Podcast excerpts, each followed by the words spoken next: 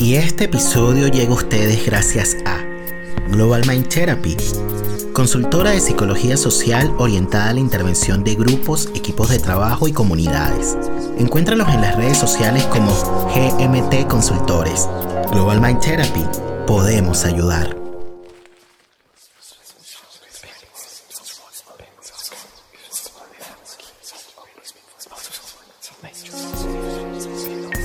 La palabra para traer recuerdos y volver donde fuimos felices.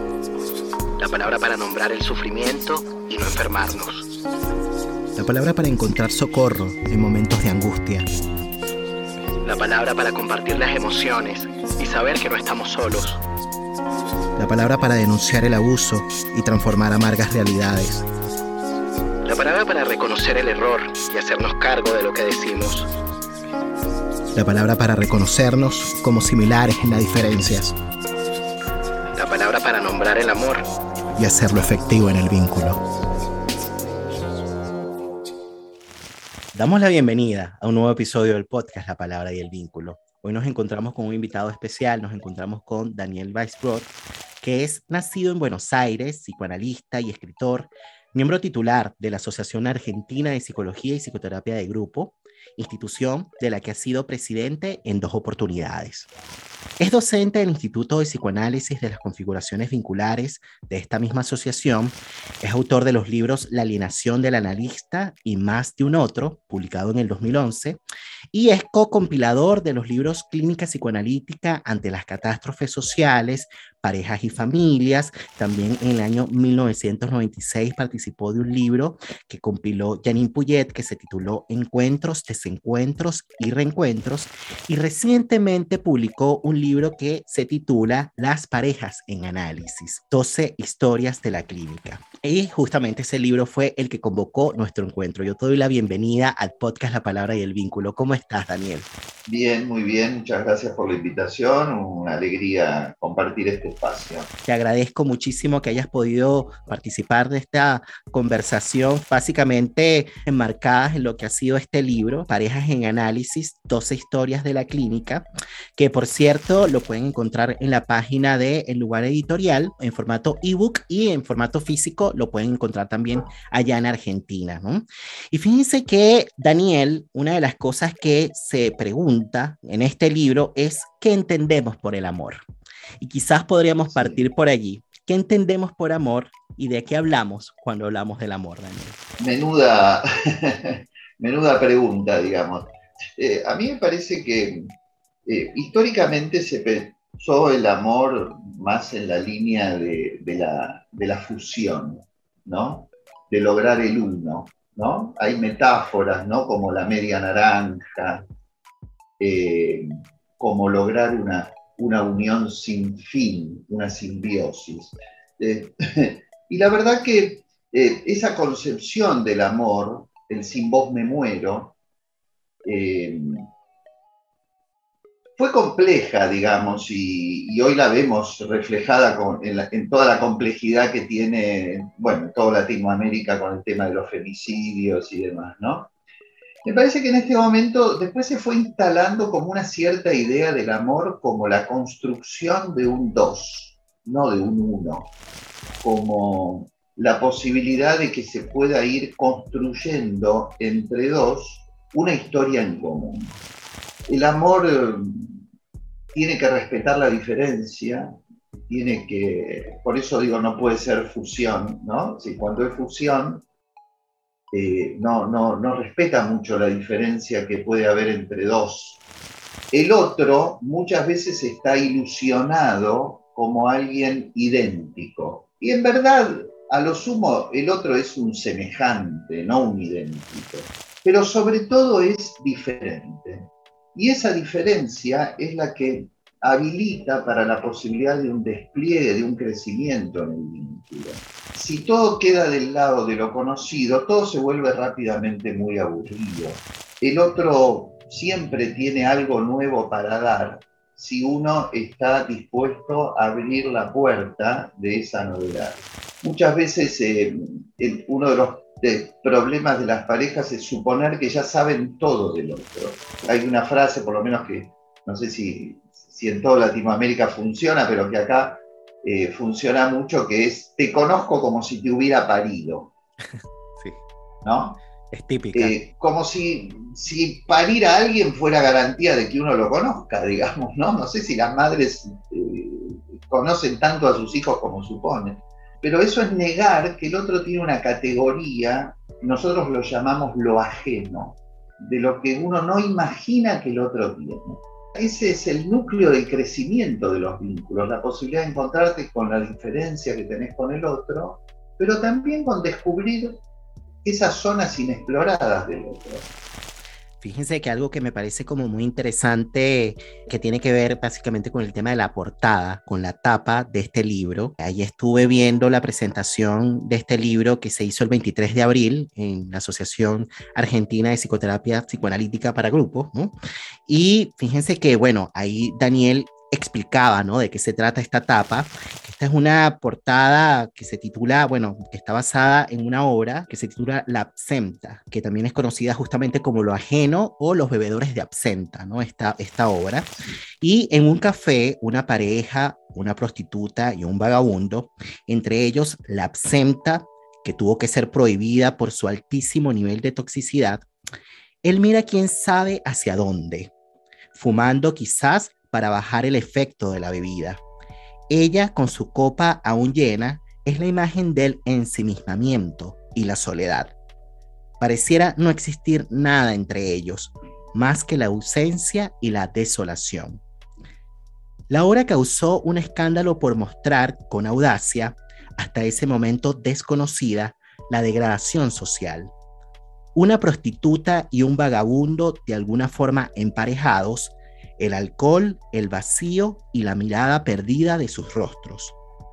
Las líneas oblicuas que sirven de referencia para el título del libro generan una sensación de deslizamiento e inestabilidad en la pareja.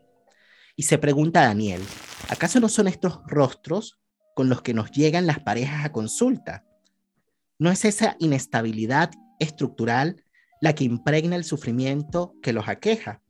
A pesar de ser pintada en 1873, 150 años atrás, nos muestra un dolor actual, el de lo imposible del emparejamiento absoluto. Con esto podríamos quizás introducir una pregunta, Daniel, que tú desarrollas en tu libro y que tiene que ver básicamente con cuestionar si es que existe o no la pareja perfecta. Claramente, si de pronto conversamos con alguien, digamos en la calle, cualquiera puede decir que no existe una pareja perfecta, ¿no? Porque forma, forma parte del imaginario social. Sin embargo, como dicen en Chile, otra cosa es con guitarra y muchas cosas se le piden a la pareja. Y probablemente eso que se le pide a la pareja en nombre del amor trae consigo, si se quiere, como que un fantasma, un fantasma, digamos, como de lo ideal. Y que yo creo que de alguna manera está relacionado con esto que mencionabas de esta idea de el emparejamiento, digamos, como perfecto, ¿no? Esta, esta idea de la media naranja, ¿no? Entonces, claro. claro, constantemente podríamos decir a nivel consciente, muy desde el yo, que ya sabemos que no hay una pareja perfecta, ya sabemos que pueden haber diferencias, que hay que conversar que hay que comunicarse, etcétera, pero aún así igual caemos. Igual caemos porque ese fantasma ronda, ¿no? Que tiene que ver justamente con esto que mencionabas al inicio, ¿no? Relacionado con, bueno, esta idea de el amor fusional, esta idea de hacer del 2 uno. Ahora, tú te haces una pregunta que me parece central. ¿No existen acaso parejas suficientemente buenas? ¿Qué será una pareja suficientemente buena? Primero te quiero decir algo, un comentario más sobre la tapa. Hace alrededor de 20 años estuve con mi esposa en París, visitamos, no recuerdo si fue el Museo del Louvre o cuál, donde vimos esta obra. Orsay parece.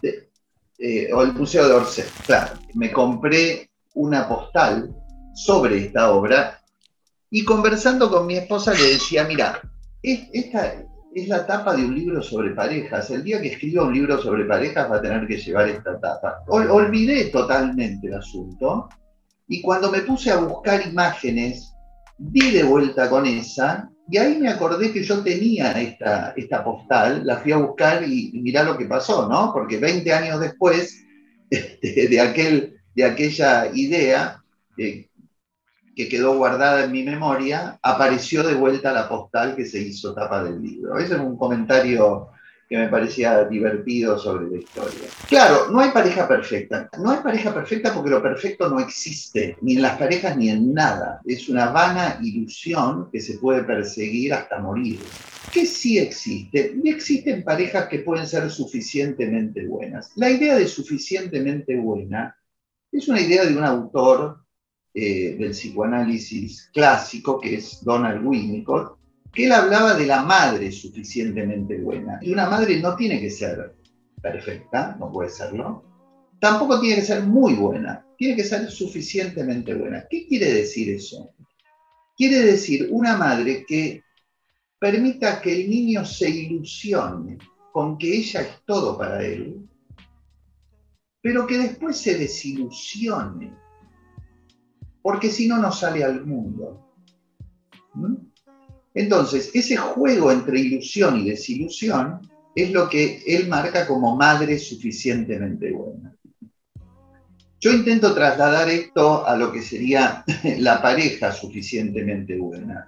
Y una pareja suficientemente buena es también una pareja que pueda jugar ese juego, jugar ese juego de ilusión y desilusión, que se pueda encontrar con momentos donde vos sos todo para mí, pero que también sepa que eso va a durar un ratito, que los dos somos uno, es algo que a todos nos gusta tener en pareja y que a veces lo logramos, pero un ratito, ¿cuánto puede durar? A la menor diferencia empieza a estallar todo por el aire de vuelta, ¿no? Por eso digo que lo central es el juego con la diferencia la aceptación de esa tarea de ir de lo semejante a lo diferente y soportando las presencias de lo ajeno. Una pareja suficientemente buena tiene que tolerar que en algún momento aparezca algo del otro que uno no conocía,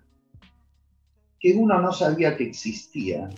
Una de las cosas que descubrimos con Freud es que uno es bastante ajeno a sí mismo por el inconsciente que lo habita, que sabe poco de sí mismo, y entonces, ¿cómo podría saber tanto del otro? Entonces, una pareja suficientemente buena es una pareja que permita ir desplegando esos juegos de diferencias, semejanzas y ajenidades.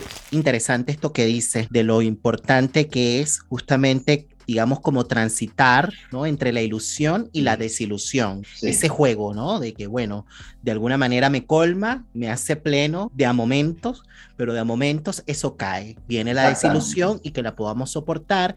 Y eso que cae tiene que ver con esto último que mencionabas, con el hecho de que aparece algo diferente y eso diferente que se aparece propone digamos, un trabajo, un ejercicio, un trabajo vincular justamente que tiene que ver con alojar algo de lo ajeno, ¿no? Un poco siguiendo tu, planteamiento. Ahora, fíjate que en el libro propones como que hay una tensión entre amor y apuntalamiento. Y dices que, bueno, que de alguna manera como que el apuntalamiento es algo necesario para todo vínculo y en especial un vínculo de pareja, porque nos permite poder lograr como tramitar o elaborar o procesar algunos contenidos psíquicos, como que el otro de alguna manera me sirve si se quiere de sostén o de apoyo como para yo poder elaborar algo propio. Pero no nos podemos quedar solamente en el apuntalamiento, señalas tú. Suficientemente bueno es algo más que apuntalamiento, es también su agotamiento.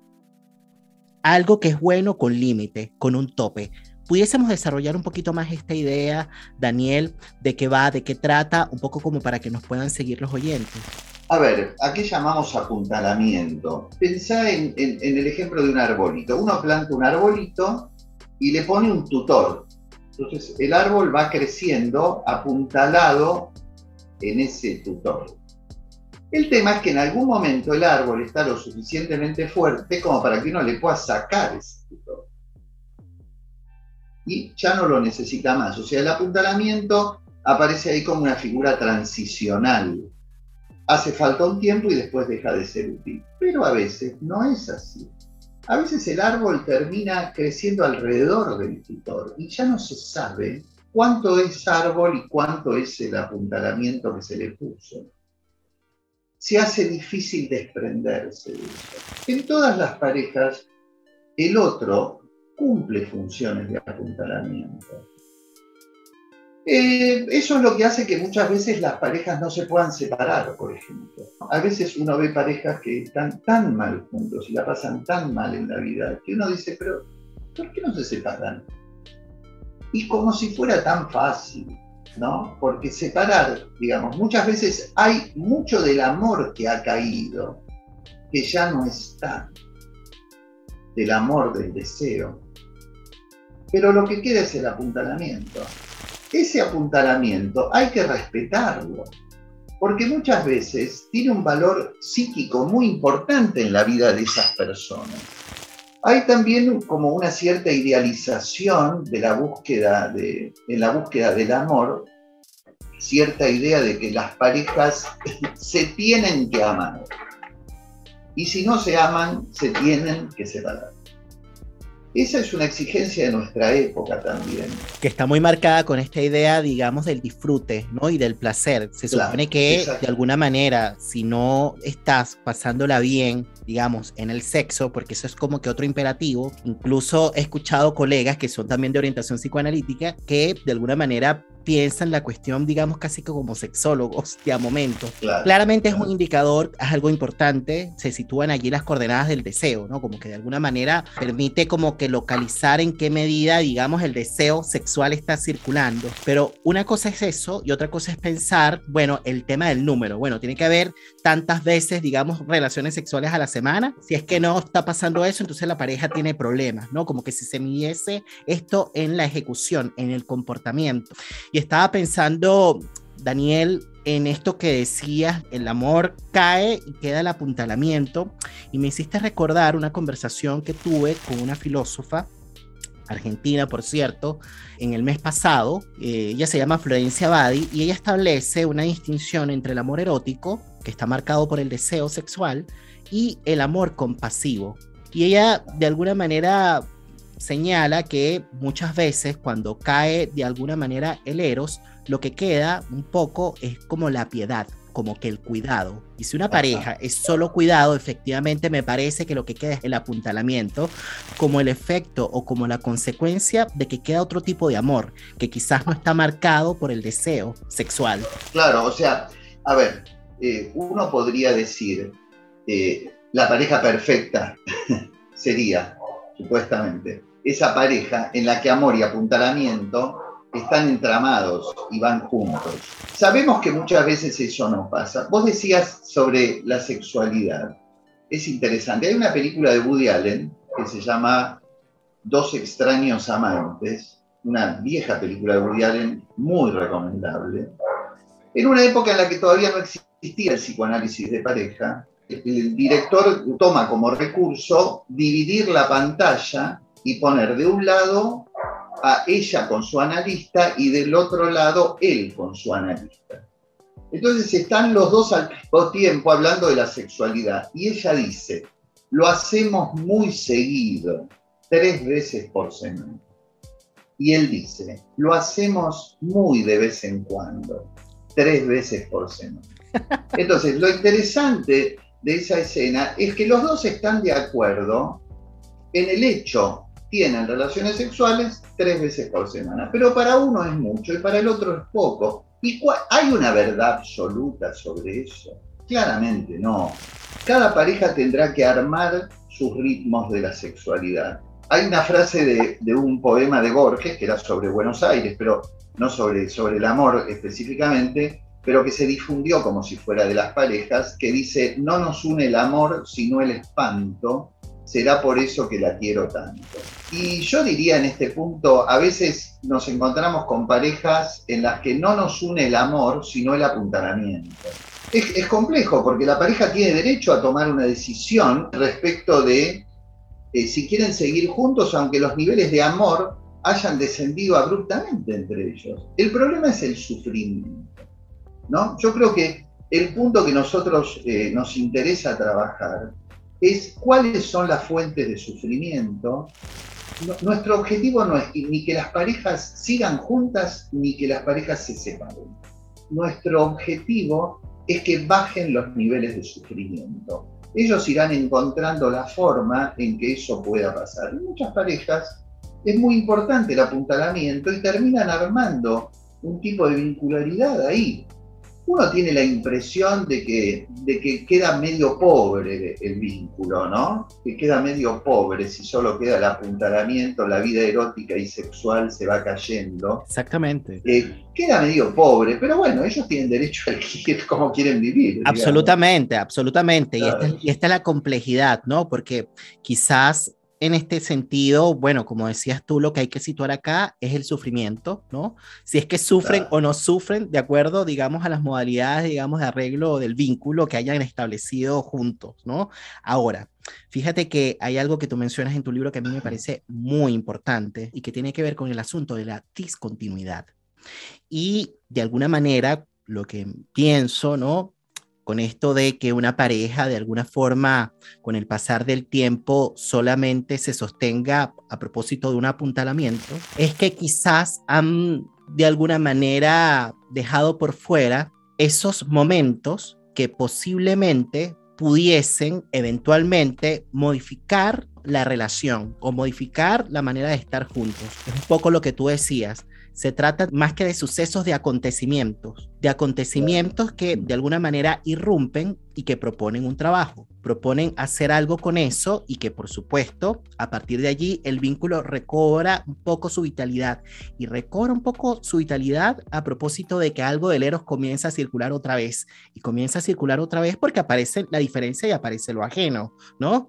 Y entonces esta es la parte que es como un hecho como paradojal porque efectivamente cuando eso sucede probablemente, casi siempre, viene acompañado de tempestad, de discusiones, de tensión, de peleas, pero eso paradójicamente es una condición de posibilidad justamente como para que el vínculo recobre algo de lo vital. Si pudiésemos hablar un poquito de la discontinuidad y vincularlo también, Daniel, con algo que me parece fundamental que también mencionas en tu libro, que tiene que ver con el trabajo del duelo.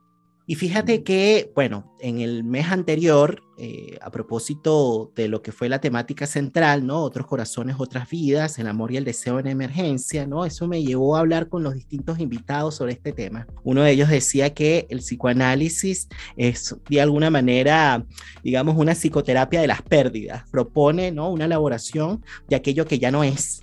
Y tú decías en tu libro que, bueno, que habría que establecer de alguna manera una diferencia o una distinción entre lo que es el trabajo de duelo en pareja y el trabajo de duelo en los miembros de la pareja, ¿no? Porque fíjate que si uno de los dos está inestable, el dos al mismo tiempo se compromete si uno no está bien, el otro tampoco va a estar bien y por ende el vínculo va a tambalear, para decirlo en palabras llanas. Entonces, si pudiésemos hablar acerca de esto, porque esta idea de no darle un espacio al acontecimiento, a esa discontinuidad, me parece que quizás llevaría a la pareja digamos, a un estado, no sé si lo, lo, lo, voy a emplear de manera correcta, ¿no? Pero la idea que me viene, ¿no? Es que cuando no hay duelo, lo que queda es un estado, digamos, melancólico, ¿no? No estoy diciendo que sean ellos melancólicos per se a nivel estructural, pero se puede melancolizar un poquito la relación, ¿no? En el sentido de que se vuelve algo repetitivo, monótono, ¿no? Como, como con una tendencia de alguna manera a recuperar algo de lo, de lo, de lo mismo, ¿no? Algo de lo que se suponía les daba placer en algún momento, pero que ya no está, pero que intentan rescatarlo, recuperarlo, pero no pasa nada. Entonces, hablemos un poquito acerca de este tema, ¿no? De la discontinuidad, de su relación con el duelo y de lo que pasaría si no se le da un espacio a los acontecimientos. La discontinuidad es algo que forma parte de la vida, digamos, o sea, eh, eh, en el ejemplo que vos traes de las parejas, no necesariamente los duelos, digamos, aun cuando sean duelos comunes, aun cuando el duelo sea, no sé, en, uno de los capítulos del libro yo trabajo acerca de una pareja que eh, murió un hijo, ¿no? Eh, la muerte de un hijo está claro que es un duelo de la pareja, pero eso no quiere decir que el duelo ocurra al unísono. Quiero decir, que, que a los dos les pasen las mismas cosas en los, en los mismos tiempos, ¿no? Como hay que poder tolerar esa discontinuidad y momentos de, elaboración de cada uno de ellos, que no necesariamente sean elaboraciones conjuntas, habrá momentos donde se puede elaborar conjuntamente y momentos donde no se pueda. Hay mucho estallido de los vínculos frente a situaciones de duelo de la pareja, porque justamente es difícil acompasar los distintos tiempos que siempre son singulares, que siempre son personales. Entonces, en ese sentido, me parece que soportar la idea de la discontinuidad es tolerar que el otro no está siempre donde yo lo espero. ¿Mm? Es más, que en general el otro no está donde yo lo espero digamos, llego a mi casa con alegría y deseo de encontrarme con mi pareja y resulta que mi pareja, no sé, le pasó algo y está de mal humor y entonces yo me enojo porque yo vengo bien y vos estás mal, digamos. ¿no? E, e, e, esta situación, estoy planteando una situación pequeña y típica, digamos, ¿no? Pero que tiene que ver con la dificultad de tolerar que el otro no está donde yo lo espero que eh, el encuentro es una construcción que se puede dar muchas veces y, no puede, y puede no darse otras.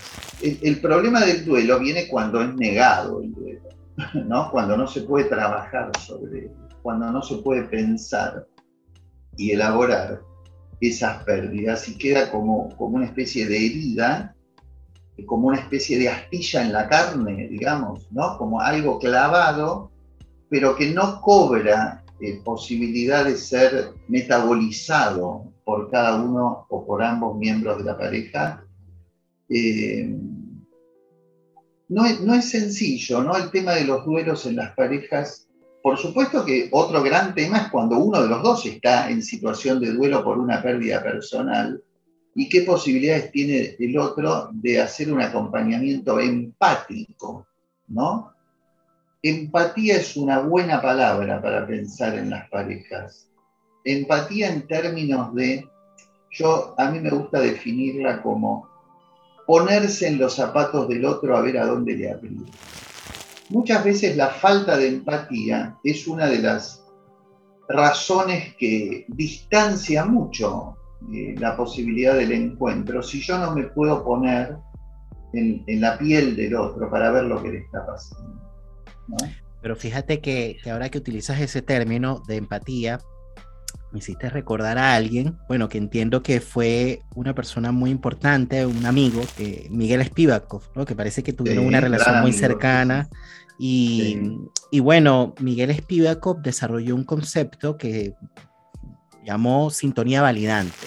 Y esta idea de la sintonía validante me parece que en parte tiene relación con esto que estás mencionando de la empatía, pero sabes que pensaba como, como que de alguna manera, bueno, lo importante sí de poder, si se quiere, tal cual, validar, reconocer, empatizar, ¿no? Como con el otro, pero como que de alguna manera pensaba como a propósito del tema del duelo, que volviendo a este mismo ejemplo, Pensemos que sí, que se trata, que de uno de los dos, quizás uno de los dos tuvo una pérdida importante y que lo marca, digamos, tal cual en lo personal y que quizás el otro no se ve tan afectado, digamos, por eso, pero al mismo tiempo sí lo compromete porque es la pareja.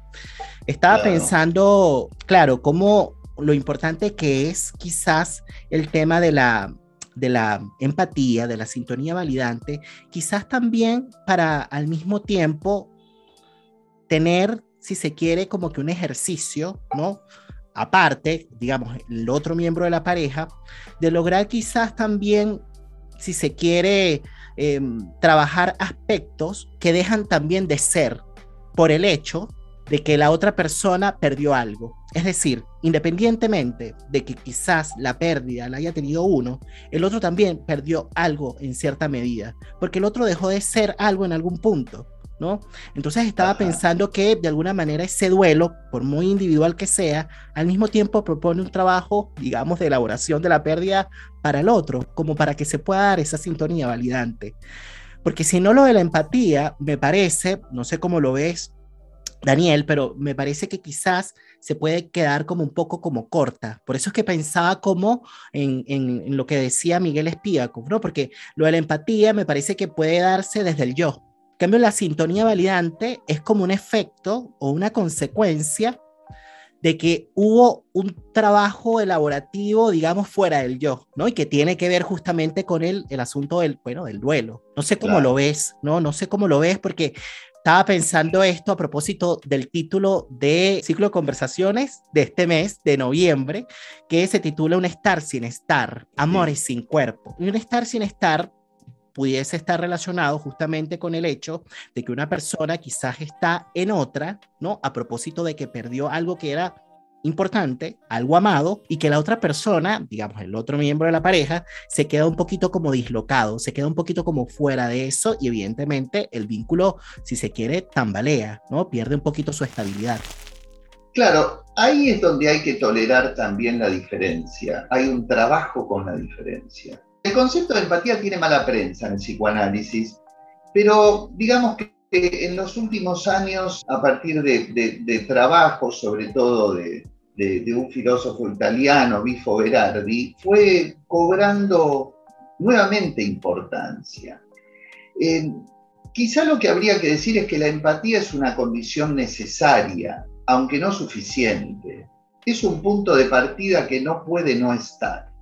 El concepto de Miguel de sintonía validante es un concepto eh, muy, muy, muy preciso y muy precioso, digamos, que le da una vuelta de tuerca a la complejidad de la empatía. ¿Cómo puede suceder la idea de que dos personas estén todo el tiempo en la misma, digamos? Eso es pedirle mucho al vínculo. Por supuesto, cuando hay una situación de duelo, eso se ve fundamentalmente. Y lo que hay que poder ahí trabajar es, y en ese sentido decía lo de la empatía como condición necesaria, aunque no suficiente, es la posibilidad de entender que el otro está de duelo.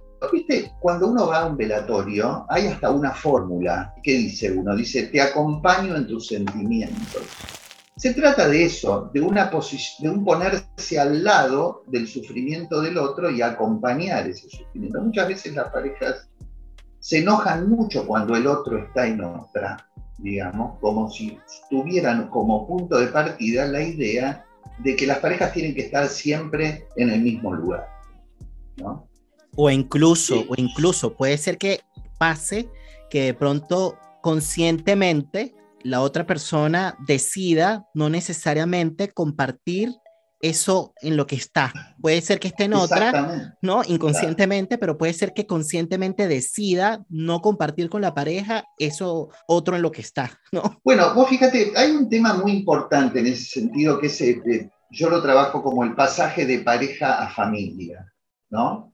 Cuando aparece el hijo en el horizonte de la pareja, ¿no? empezamos hablando del duelo por un hijo que se muere, pero tendríamos que haber empezado más por, por, por, por, la idea de qué pasa en ese momento donde la pareja decide habilitar la filiación, decimos, ¿no? Como darle lugar a la llegada de un hijo. Y ese pasaje es tremendamente conflictivo para las parejas hay un, autor que nosotros tomamos mucho, un filósofo francés que se llama Alain Badiou, y Badiou dice que el hijo es como un punto para el amor, una especie de momento donde, como si toda la, relación de amor se metiera en un embudo y, y saliera por ese nuevo punto que es el nacimiento.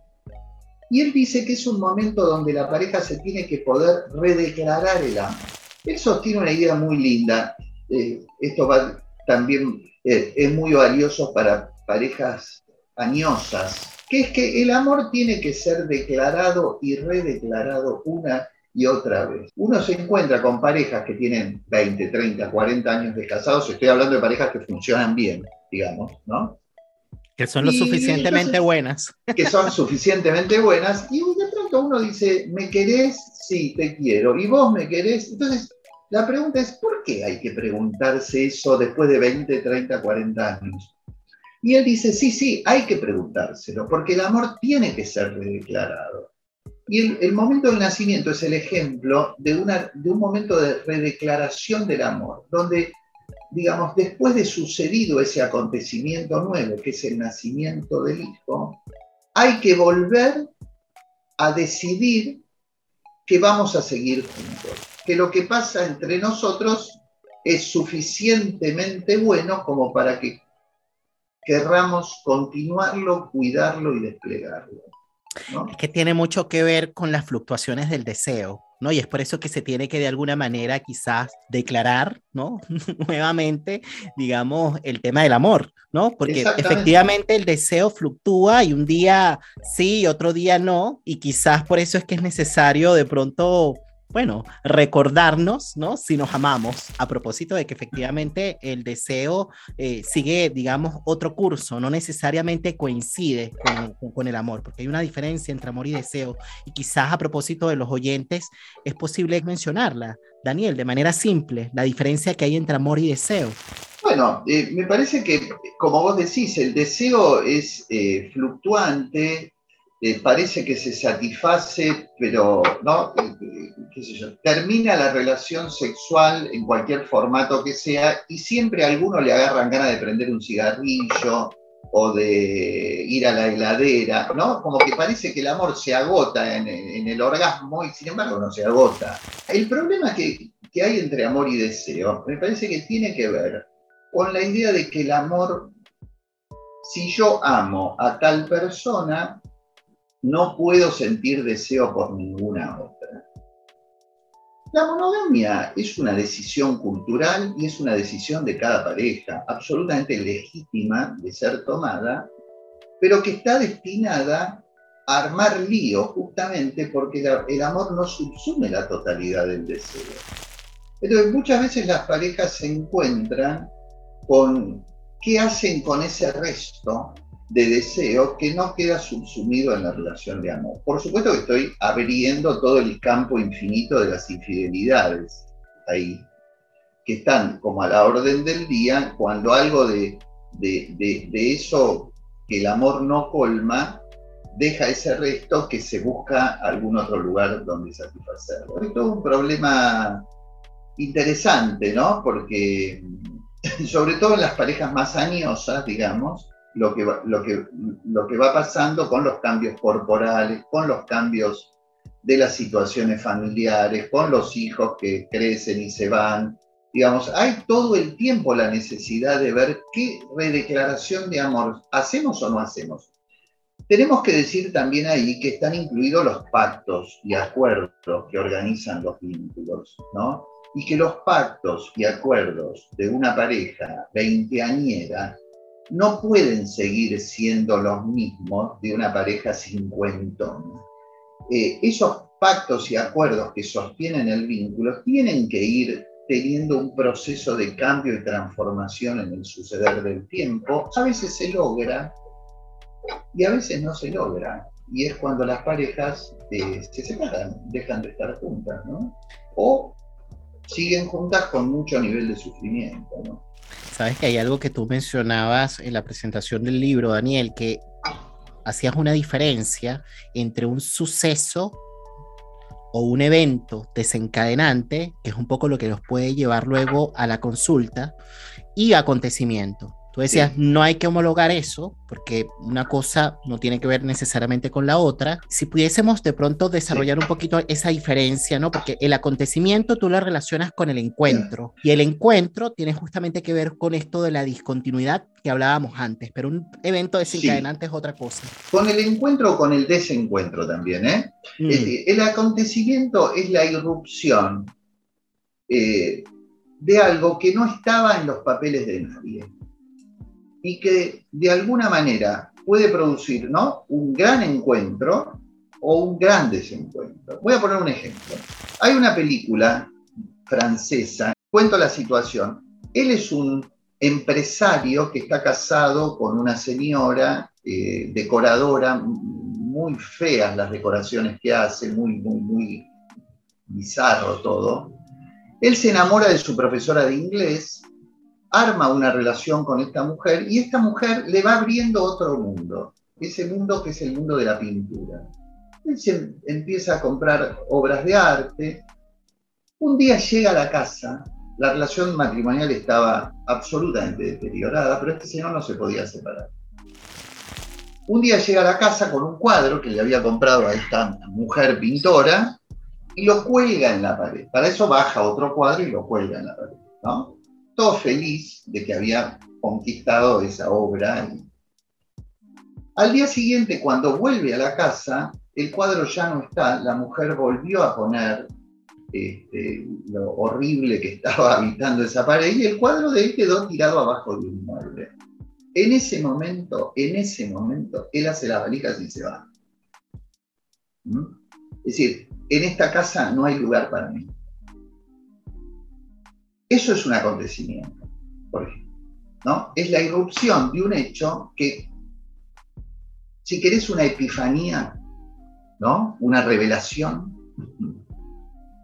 También, por supuesto, acontecimiento lo, lo usamos para describir la fundación y la aparición de algo que no estaba antes en los papeles de nadie. Una relación, un enamoramiento, es un acontecimiento. En el sentido de que produce la ruptura de lo que venía siendo y arma una situación nueva que no se sabe tampoco a dónde va a conducir.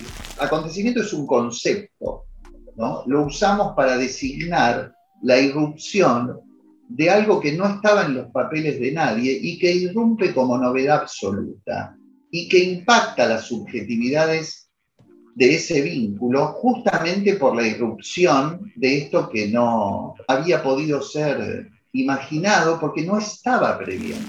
Claro, que tiene mucho que ver, Daniel, con esto que hablábamos, ¿no? De lo difícil que a veces resulta darle lugar a la discontinuidad, porque ese acontecimiento tal cual produce una ruptura, es casi que un antes y un después, que propone un trabajo para la pareja. Y fíjate que eh, hace un tiempo, en el año 2012, tú hiciste una entrevista para un grupo de psicología de Córdoba, ¿no? Y esa entrevista la pueden ver en, en, YouTube, está colgada, y por ahí decías algo que me parece que está muy relacionado con esto que estamos hablando, ¿no? A propósito, también para vincularlo con el tema de la infidelidad, porque tú mencionabas allí que el amor debe retomar su fuerza revolucionaria. Es necesario pensar las condiciones para el encuentro. Y las condiciones para el encuentro tienen mucho que ver justamente como con darle lugar a algo del acontecimiento.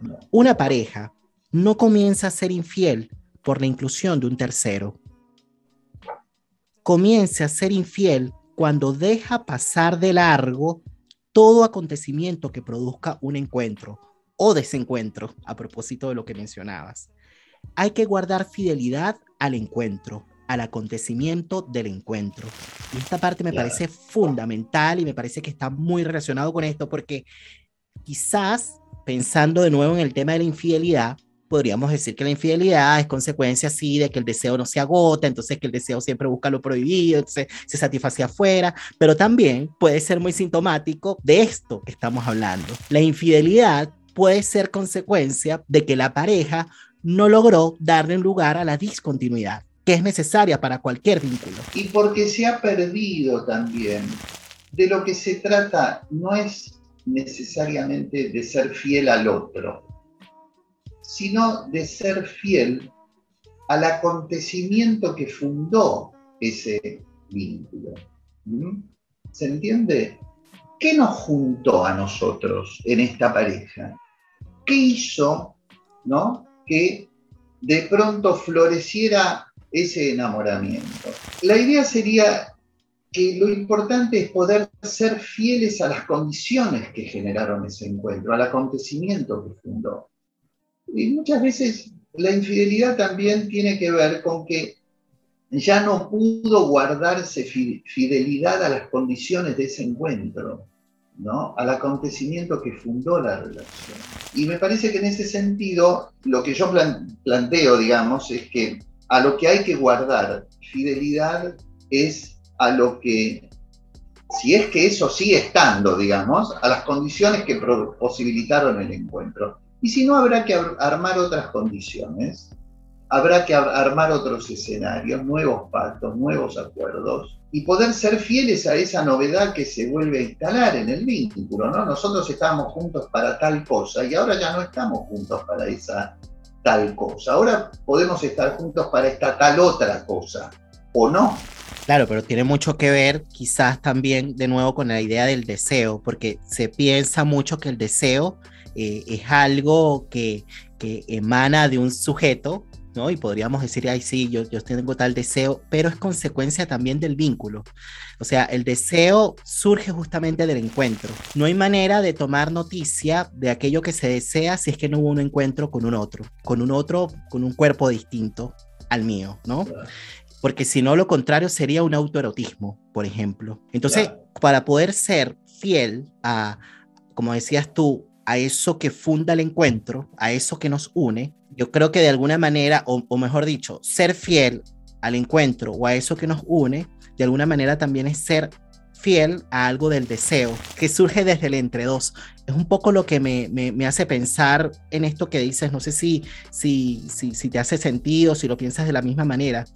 A propósito de lo que hablábamos, ¿no? De que el deseo puede cambiar, puede fluctuar, puede oscilar, ¿no? Eh, puede de alguna manera transformarse, ¿no? Renovarse. Y, justamente yo creo que cuando se produce un acontecimiento es porque hay una irrupción, ¿no? Del deseo, pero eso que emana del deseo surge justamente a propósito, digamos, del entre dos también al mismo tiempo. Claro. Exactamente. Permitime poner un ejemplo, ¿no? Eh, digamos, ellos dos se conocieron en el cine salieron de una película, de ver una película, amaron esa película, se fueron a tomar un café y ahí empezó a surgir la relación. Y esa relación se fue tejiendo alrededor de, del amor por el cine, del amor por, por comentar películas, se fue tejiendo la relación y de pronto pasaron 15 años y ya no vamos al cine, lo único que hacemos es quejarnos de la cantidad de trabajo que tenemos, este, y cuando llego y quiero ver una película, vos no estás disponible. Entonces, eso que fundó el encuentro ya no está. A eso me refería cuando decía guardar fidelidad a las condiciones del encuentro, ¿no? Es decir, ¿qué pasó con esa pareja que éramos? ¿Viste esa frase de Neruda? Nosotros los de entonces ya no somos los mismos. Hay que poder, digamos, los pactos y acuerdos tienen que ir pudiendo seguir ese suceder de que nosotros, los de entonces, ya no somos los mismos. ¿no? Por eso ponía ese ejemplo, ¿no? ¿Dónde quedó esa pareja que se amaba en el cine, digamos, ¿no? ¿Por qué se perdió eso? ¿Se perdió porque ya no es algo que convoca? ¿O porque eh, las obligaciones, el, campo de las obligaciones le, ganó al campo del deseo y organizaron la vida alrededor de eso y todo lo que era desiderativo entre ellos se fue cayendo, se fue perdiendo, se fue muriendo. ¿Se puede recuperar algo de eso? ¿No se puede recuperar? Quizás para ir ya acercándonos hacia el cierre de esta conversa, Daniel, proponer un tema que se puede relacionar con esto que estás mencionando, que tiene que ver con el maletre que es un concepto que eh, fue desarrollado por René Caes y que si pudieses de pronto contarnos un poco de qué se trata, ¿no? Porque tú decías en la presentación que, que, bueno, lo vinculas con la desazón, ¿no? Con la caída de todo referente que sostenga. Y por ahí, en aquella entrevista que hiciste en el 2012, tú hablabas de que la intimidad había sido reemplazada por la extimidad, ¿no? Y justamente hay un capítulo eh, en, el libro en donde habla sobre esto, ¿no? La sexualidad como experiencia entre lo íntimo y lo extimo, ¿no? Y claro, tú para el 2012 decías que el gran espectáculo es el del yo. Y bueno, la explosión de las redes sociales entraron en esa lógica. Para el 2012 recién empezaba a aparecer, digamos, por allí Instagram, pero ya Facebook estaba posicionado igual que Twitter. Y tú te preguntabas, ¿qué pasó con el diario íntimo, no? ¿Qué pasó con el diario íntimo a propósito de esta costumbre que había de pronto de escribir algo, ¿no? Personal, relacionado, digamos, con lo que nos pasó en el día, o de pronto quizás historizar, etcétera? Todo se publica en el Facebook, ¿no? En aquel tiempo estaba muy de moda colocar en el muro un poquito lo que nos había pasado en el día, ¿no? El diario íntimo se trasladó al Facebook, hoy ya no está de moda eso, ya hoy no se utiliza mucho esta idea del muro, hoy más bien lo que se hace es colocar muchas fotos de pronto personales en el Instagram y poner en el pie de foto, ¿no?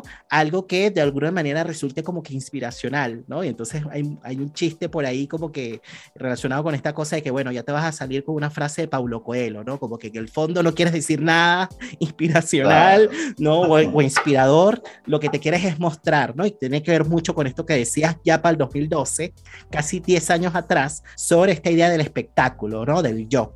Entonces, hablemos un poco sobre cómo es que la intimidad ha sido reemplazada por la extimidad, qué significa eso, y si tiene relación con el maletre.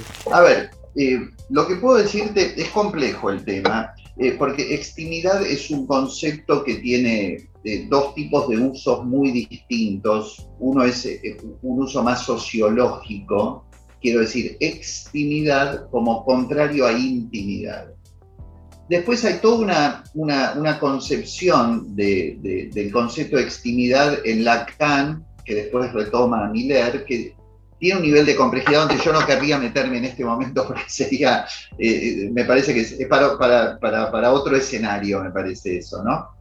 Lo que yo planteo ahí, eh, digamos, es retomar los textos de una autora, Paula Sibilia, que es la que desarrolló la idea del show del show, digamos que lo que antes se guardaba en el diario íntimo, silenciado, donde eh, la idea es que nadie pudiera leer eso, hoy lo único que tiene valor es los likes que ese eh, comentario pueda obtener.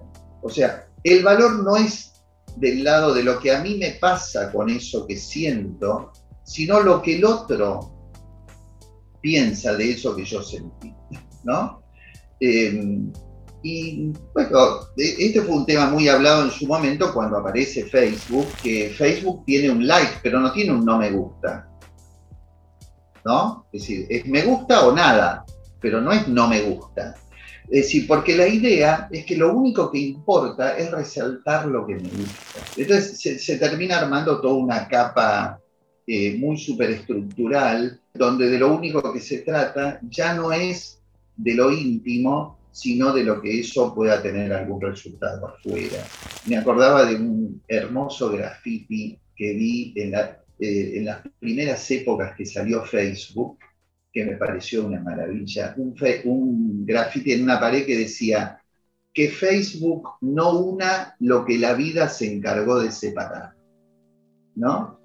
Porque eh, eh, hubo una época en la que lo que empezó a pasar fue todas las búsquedas de los compañeros de la primaria, de la novia o del noviecito, ¿no? Es decir, eh, entonces me parecía interesante esa idea, digamos, de que, que me parece que en un momento tuvo auge por por, la falta de profundidad de los lazos sociales hoy día, ¿no? Y cierta sensación de que tengo que ir a buscar atrás cuando yo tenía lazos tan fuertes y los perdí, porque ahora no los puedo armar, ¿no? Con ese nivel de fortaleza. El maletre es un concepto que apunta, a ver, eh, Caes toma una palabra muy usada por Freud. Freud escribe un trabajo brillante, uno de los más importantes, que se llamó El malestar en la cultura o el malestar en la civilización. Él toma la palabra, digamos, muy sencillamente Freud lo que dice ahí es que no hay un bienestar en el mundo contemporáneo o en, la sociedad, digamos, en la vida, en la civilización. Eh, porque tenemos fuentes de sufrimiento que nos persiguen todo el tiempo y entonces lo, que tenemos que hacer es trabajar con esas fuentes de sufrimiento que él, las divide en el cuerpo, este, la naturaleza y los vínculos con los otros. Esas son las fuentes de sufrimiento. Eh, entonces, lo, que hace Caes es tomar la, la, palabra, digamos, malestar y crea un neologismo en francés, no existe la palabra malestre, como que no sería tanto el malestar, malestar, sino el mal ser, ¿no? No es del orden del estar mal, porque si yo estoy mal, puedo estar bien también, ¿no? si yo digo soy gordo, va a ser difícil que baje de peso. Si yo digo estoy gordo, a lo mejor puedo bajar de peso, ¿no? Porque consigo otras modas, modalidades de estado. Entonces, la idea del maletre apunta a que hay algo en la vida contemporánea cada vez más brutal que ha cambiado las condiciones de existencia para que el mal estar se haya transformado en mal ser. Se han caído todos los apuntalamientos que antes definían cierta tranquilidad de la vida. pongamos el ejemplo del trabajo, ¿no? Antes una persona conseguía un trabajo y más o menos iba viviendo toda la vida alrededor de ese trabajo. Y como eso han caído muchos de esos referentes. Frente a esa caída, lo que, lo que hay es un muy, muy a solas, tratando de armar la vida propia. Eh, a eso es a lo que llama eh, fundamentalmente el mal ser, para decirlo con, más o menos sencillamente, ¿no? Claro, y tiene mucha relación con lo que estábamos hablando acerca del tema del apuntalamiento, ¿no? Porque si se caen varios referentes, ¿no? Que son tan importantes, ¿no? Como que relacionados con, por ejemplo, un trabajo, ¿no? La caída también, digamos, de la confianza, ¿no? En la institucionalidad pública, también pensando, digamos, en esto cuestión más macro, ¿no? Que tiene que ver con cómo se organiza un Estado, ¿no? Digamos, si todos estos garantes, ¿no? Que son metapsíquicos, caen, ¿qué es lo que pasa? Al final se reduce, digamos, el apuntalamiento a la pareja, ¿no? Y la pareja estalla, estalla y es por eso que es muy difícil que todo eso que hablábamos al inicio, ¿no? De que pueda de pronto quizás circular el eros, ¿no? Y que pueda de alguna manera quizás la pareja darle un lugar a la discontinuidad. Es como complicado, es como complicado porque la pareja digamos, los miembros de esa pareja están de alguna manera haciendo un esfuerzo muy grande como por sobrevivir, ¿no? Y por sostener de alguna manera la vida, ¿no? Entonces es como que difícil justamente lograr de alguna manera quizás encontrar algo de placer en la intimidad, si se logra, porque para que no suene tan catastrófico y apocalíptico, sí se logra, pero se hace como con dificultad porque estamos agotados, estamos cansados justamente por las condiciones políticas, económicas y sociales, ¿no? De la época. Tal cual, tal cual. Eso termina pidiéndole mucho a la pareja. Porque la pareja tiene que cubrir la caída de esos que antes garantizaba la vida social. Me parece que la, aparición de todas estas redes sociales eh, intentan como cubrir de alguna manera esa carencia, ¿no? Como que si soy, si, si el otro me da un like, entonces yo soy. Yo soy y valgo también incluso para otros más allá de la pareja. Entonces se crea como que una ilusión, porque se sostiene todo, digamos, en una cuestión muy yoica, ¿no? Y efectivamente muy especular, muy basada en la imagen, ¿no? Y no tiene que ver con un asunto moral de que si es bueno o es malo, no va por ahí, tiene que ver justamente con lo que está detrás, ¿no? Con que de alguna manera el ser está caído, ¿no? Eh, eh, y de alguna manera encontrar por la vía de un like, ¿no? si se quiere, un, robustecimiento no de ese ser, no un fortalecimiento de ese ser que es muy ilusorio, porque al final no es eso lo que se está buscando. Bueno, claro, por eso me parece que hay una pregunta, que es la que yo retomo también en el libro, me parece que sin contestar, que la retomo para, para que quede como pregunta, como enigma, ¿no? Que es, ¿qué ha pasado con la intimidad? ¿Dónde está hoy la intimidad?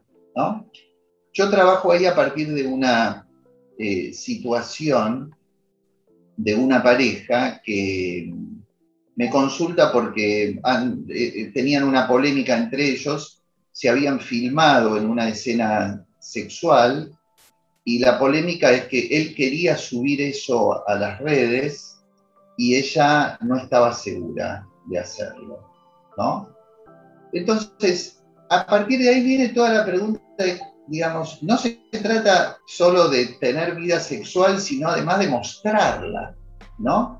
Vos sabés que hoy día la pornografía ha caído mucho como industria porque la, posibilidad de que los usuarios intercambien entre sí eh, filmaciones sobre su propia sexualidad ha hecho que se reemplacen esos cuerpos perfectos, esos penes siempre erectos, esos pechos relucientes, por cuerpos como uno, ¿no? ¿Eh? Hoy las redes sociales sexuales están repletas de, escenas de cuerpos comunes y silvestres, como el de la mayoría de la gente, porque es la mayoría de la gente, no es la mayoría de la gente, es un cierto grupo de gente, digamos, que va subiendo sus este, experiencias a la web y las comparte.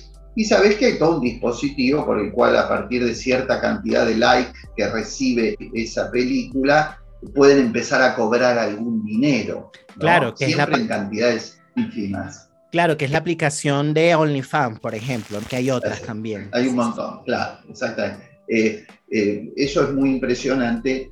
Eh, Pornhub eh, es una de las que publica las estadísticas y los números son alucinantes. Yo no los tengo presentes en este momento, pero es como que un tercio de todo el existente en la red es pornografía casera.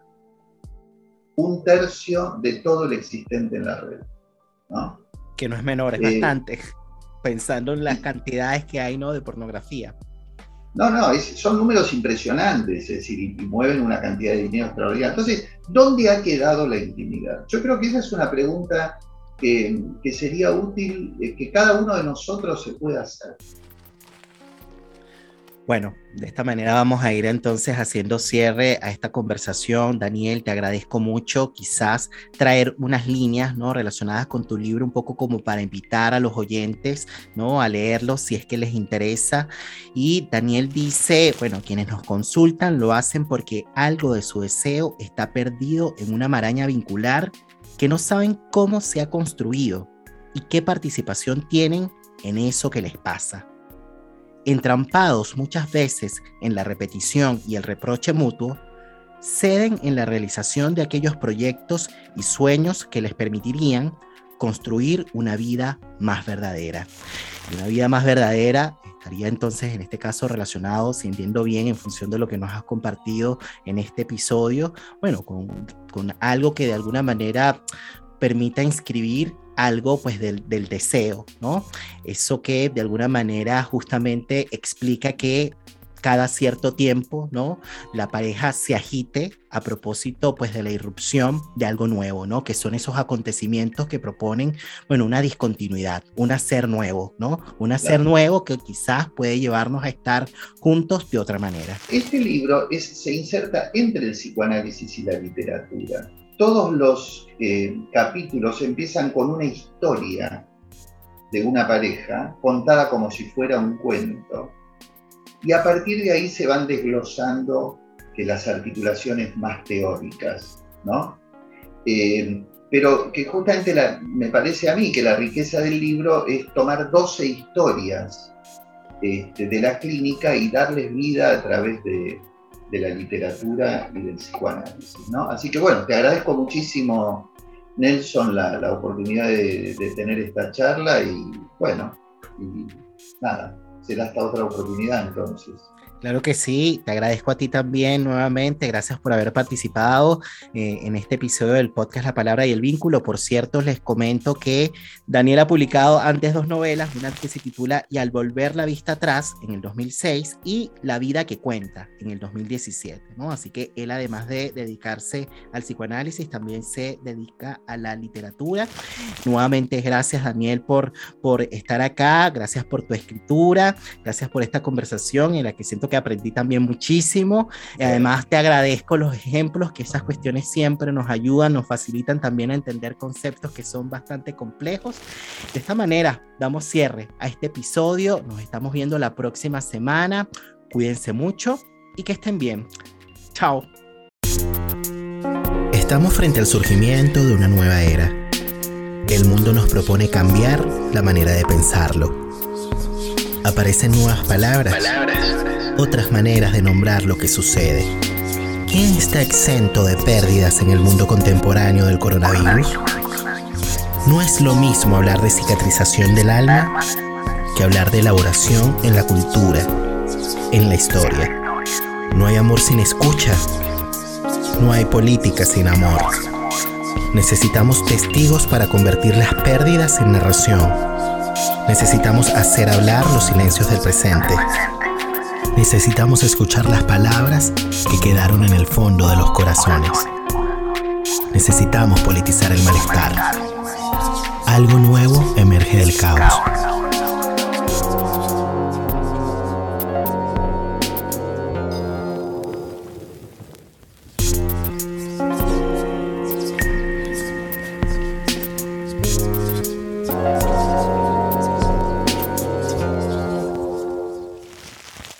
Quise darme unos minutos más para agradecerles a ustedes la compañía. Gracias por estar allí del otro lado de la pantalla. Recuerden que si les gustó este episodio, dale like, porque esas cosas como que ayudan en este mundo del YouTube.